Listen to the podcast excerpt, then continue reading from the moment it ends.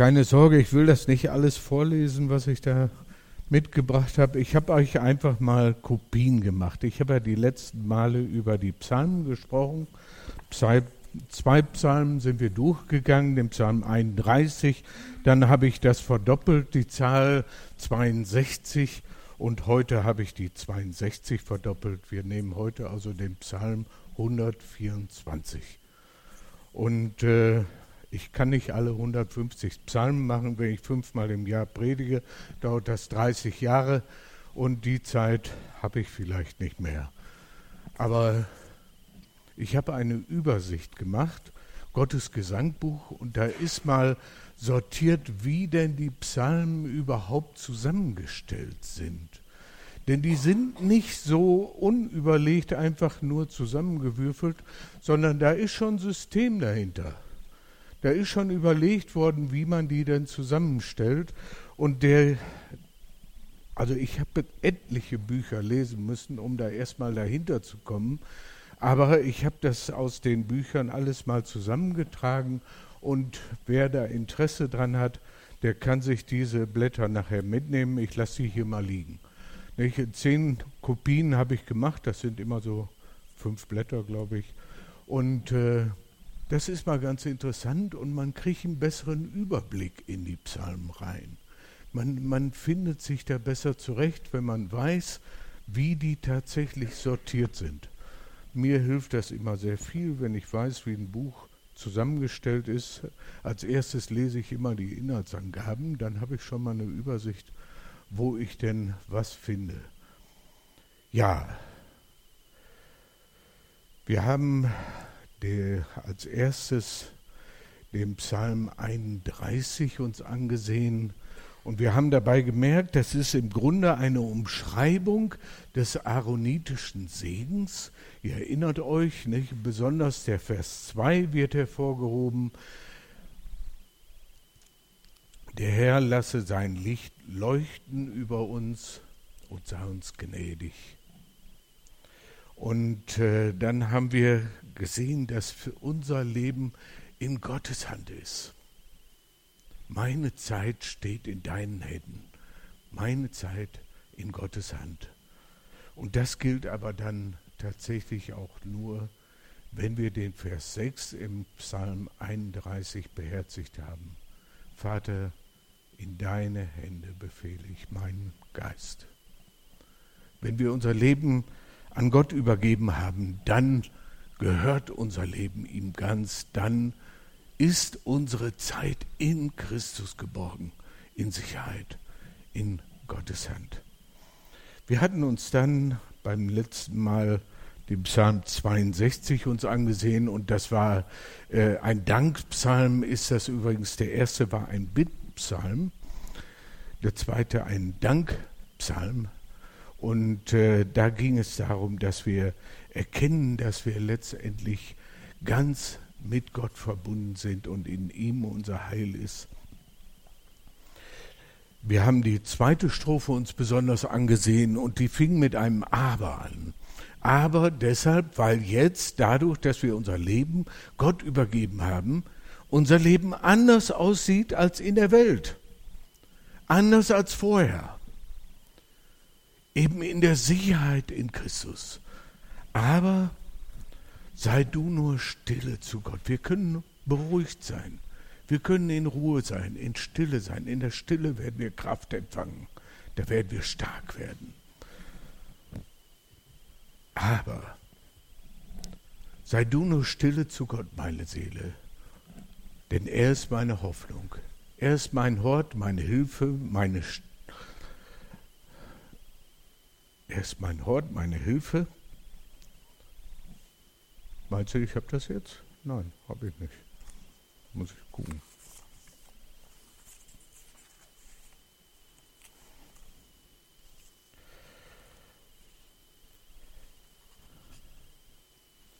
Er ist mein Hort, meine Hilfe und mein Schutz, dass ich nicht fallen werde.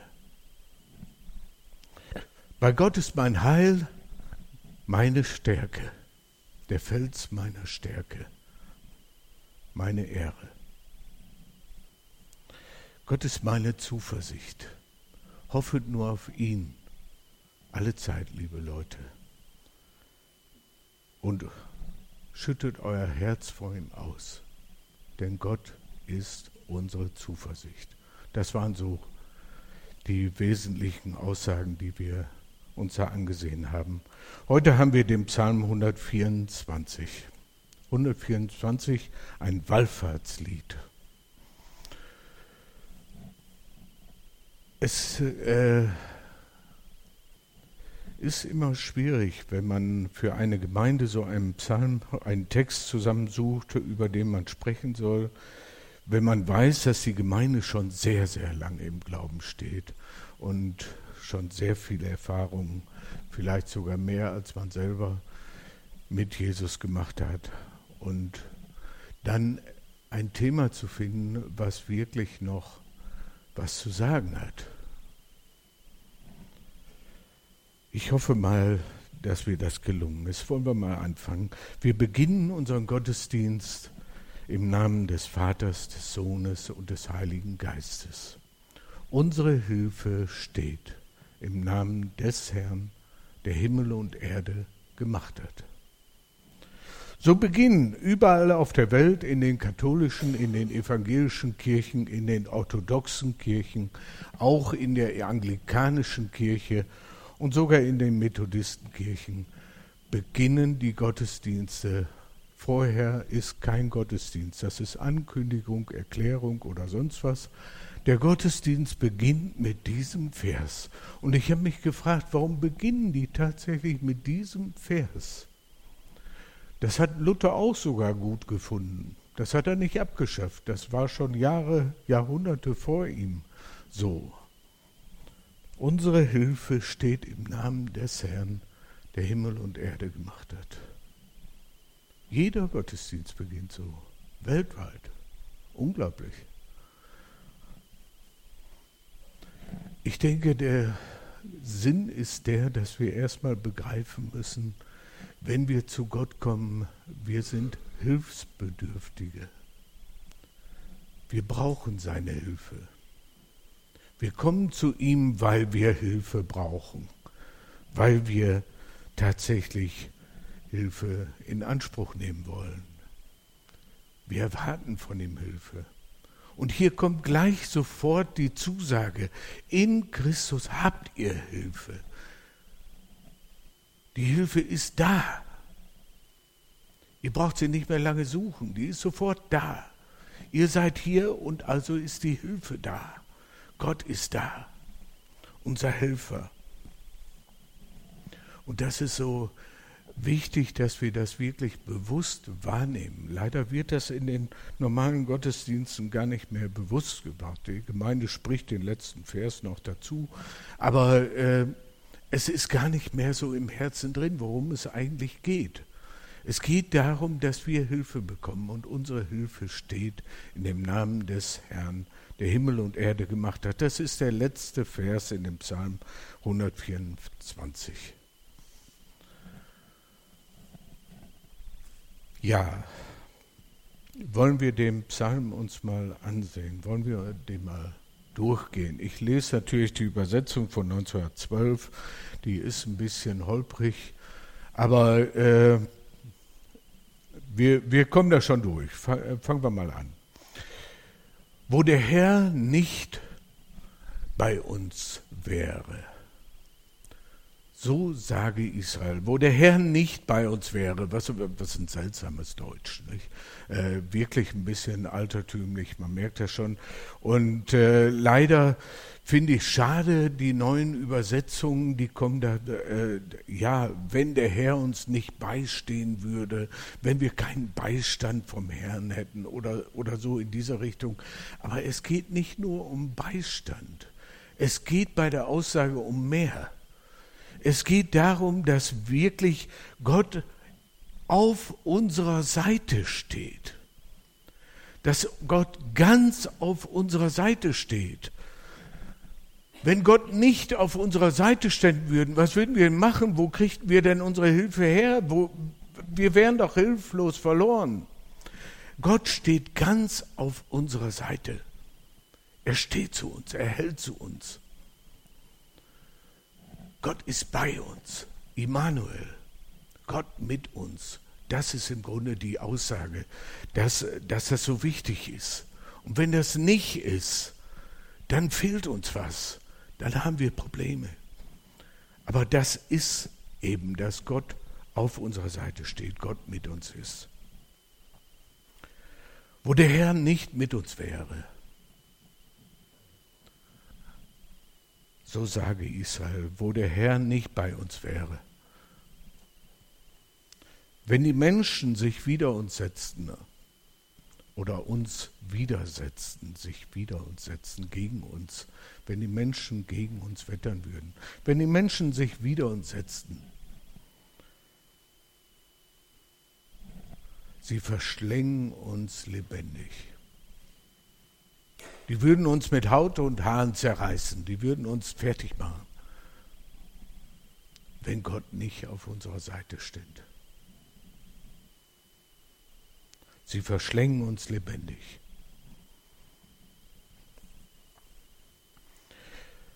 Wenn ihr Zorn wieder uns erbitterte, ergrimmte,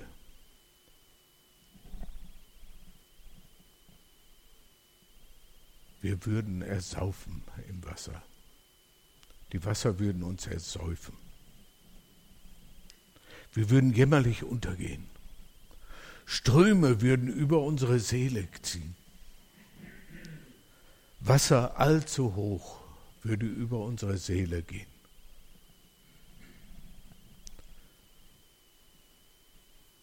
Gelobt sei der Herr, dass er uns nicht gibt zum Raub in ihre Zähne. Der Feind geht um wie ein brüllender Löwe und er versucht zu verschlingen, wen er kriegen kann. Aber gelobt sei der Herr, dass er uns nicht hingibt zum Raub in seine Zähne. Gott gibt uns nicht auf.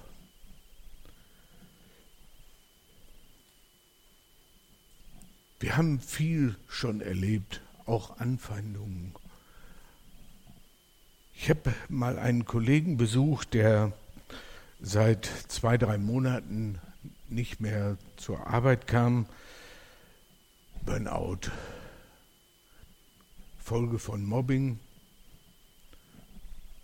Das war schon heftig. Ich habe zu Hause bei ihm gesessen am Küchentisch. Wir haben eine Stunde gegenüber gesessen. Keine Reaktion. Kein Wort. Außer Begrüßung und Abschied kein Wort. Der Mann war fix und fertig, seelisch fertig. Der war nicht mehr in der Lage, sich zu unterhalten. Ich fand das schrecklich, ich fand das grausam. Was passiert da mit einem Menschen, wenn da die Wasser so hoch über die Seele gehen?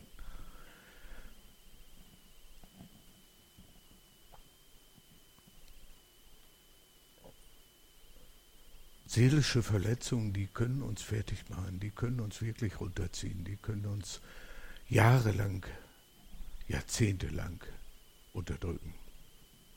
Und wir fühlen uns wie Ertrinkende,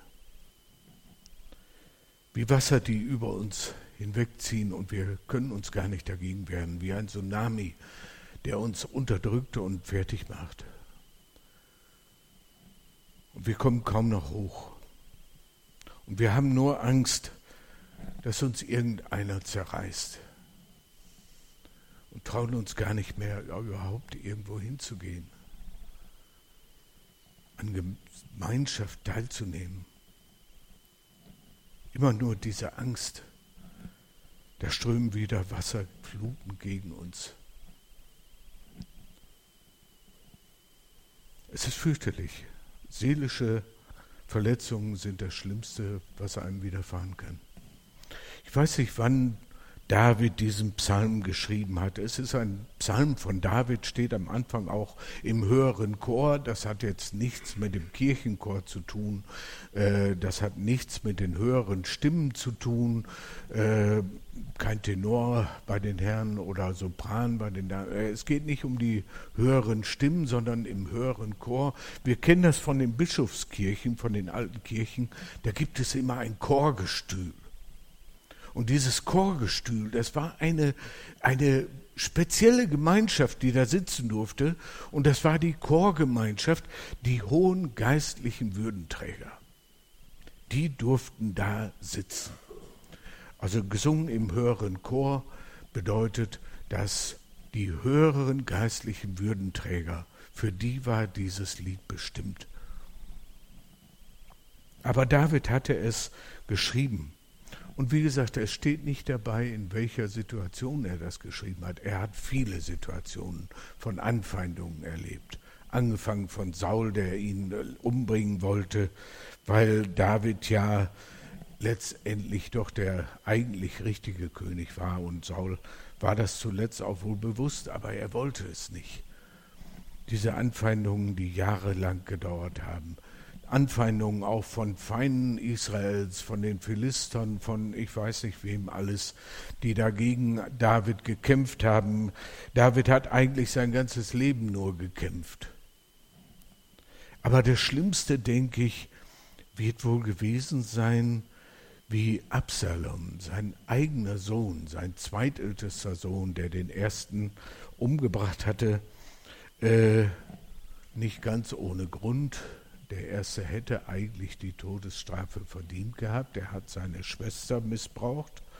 Darauf stand damals die Todesstrafe. Und David hat sie nicht vollzogen, aber sein Sohn, der zweite, der hat es dann umgesetzt. Absalom. Und Jahre später, Jahre später, eigentlich hatte David sich so ein bisschen mit ihm wieder angefreundet. Äh, Jahre später organisiert Absalom einen Aufstand gegen David. Er wollte David stürzen.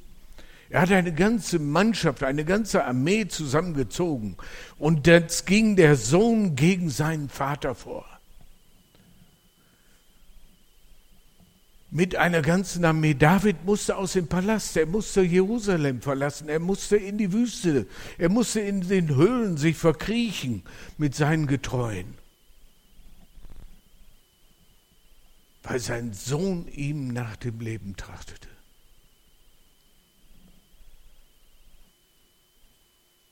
Unglaublich, was das mit einem Vater wohl macht, was das mit seiner Seele gemacht hat.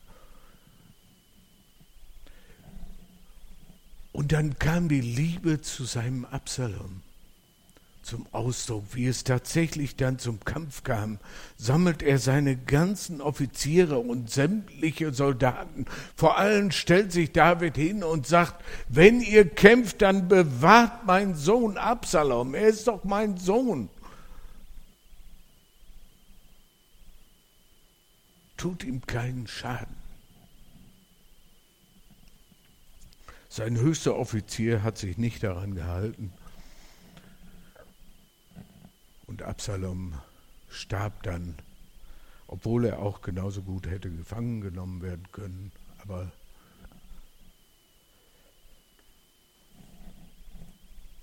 Und David hat sich nicht gefreut über den Sieg. Er hat nur getrauert. Ihm war nur sein Sohn wichtig. Seine Seele war ertrunken. Ströme von Wassern gingen über seine Seele. Wasser allzu hoch ging über seine Seele. Er konnte es kaum aushalten und er musste lange überredet werden, bis er dann endlich seine Mannschaft nochmal empfing und ihn zum Sieg gratulierte, weil sonst die ganze Mannschaft das nicht mehr verstanden hätte.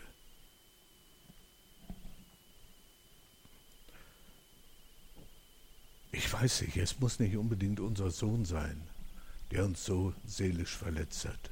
Vielleicht auch die Tochter. Vielleicht war es aber auch ein anderer, dir, lieber Mensch, der dich plötzlich enttäuscht hat, der dich stehen gelassen hat im Regen, wo du nicht mehr weiter wusstest, wo du nicht mehr klarkamst und wo du einfach die Welt nicht mehr verstanden hast. Warum, warum tut er das? Warum tut er mir so weh? Warum reißt er meine Seele so runter? Warum ertrennt er mich?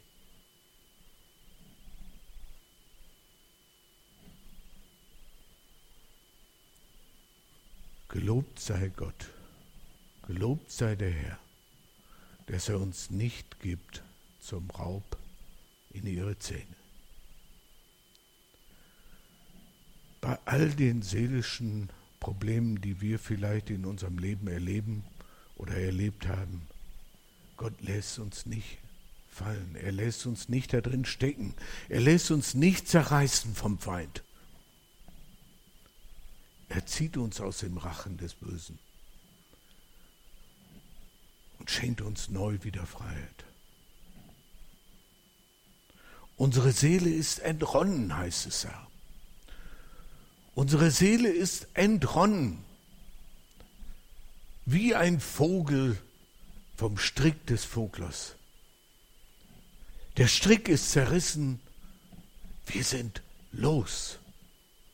Unsere Hilfe steht im Namen des Herrn, der Himmel und Erde gemacht hat. Ich weiß, da bei den meisten Übersetzungen heute steht Netz, nicht Strick des Voglers, sondern Netz des Vogelfängers oder so.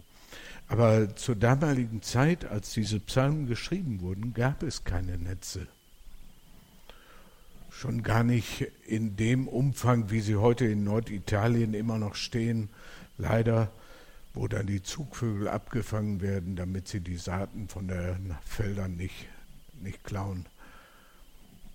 Unwahrscheinlich riesige Netze, die da in der Toskana rumstehen. Glaubt man kaum. Aber damals wurden Schlingen gelegt. Es wurde, also kein, vielleicht nicht so ein dicker Strick, aber eine Leine, eine sehr stabile Leine, wurde in Schlingen gelegt. Darunter wurde ein Fleischstück gelegt. Und die Raubvögel, auf die man es abgesehen hatte, die sahen das von oben und die kreisten da immer rum. Und wenn die runterstürzten und dieses Fleisch sich griffen, wenn sie dann wieder hochzogen, zogen sie sich selber die Schlinge zu und hingen an der Kralle festgebunden in der Schlinge. Und das ist das Bild, was David hier beschrieben hat, wo er sagte, wir sind aus der Schlinge frei geworden, die Schlinge ist zerrissen. Aber wir waren mal in diesem Gefängnis. Wir haben da drin gesessen. Der Paulus sagte, ich elender Mensch, wer wird mich erlösen von diesem Leib des Todes? Waren wir nicht alle mal gefangen in Schuld und Sünde? Waren wir nicht alle mal gefangen, festgesetzt in unseren Gefühlsemotionen, die uns runterzogen, die uns fertig machten, in Depressionen oder sonst was? Haben wir nicht alle Ähnliches erlebt und sind wir da nicht festgebunden gewesen? Aber Dank sei Gott, der uns nicht hingibt zum Raub, dem Feind. Er hat uns frei gemacht. Er hat uns losgelöst. Er hat die Schlinge zerrissen und wir können wieder fliegen. Und wir können wieder neu starten in dem sicheren Gefühl, unsere Hilfe steht im Namen des Herrn, der Himmel und Erde gemacht hat.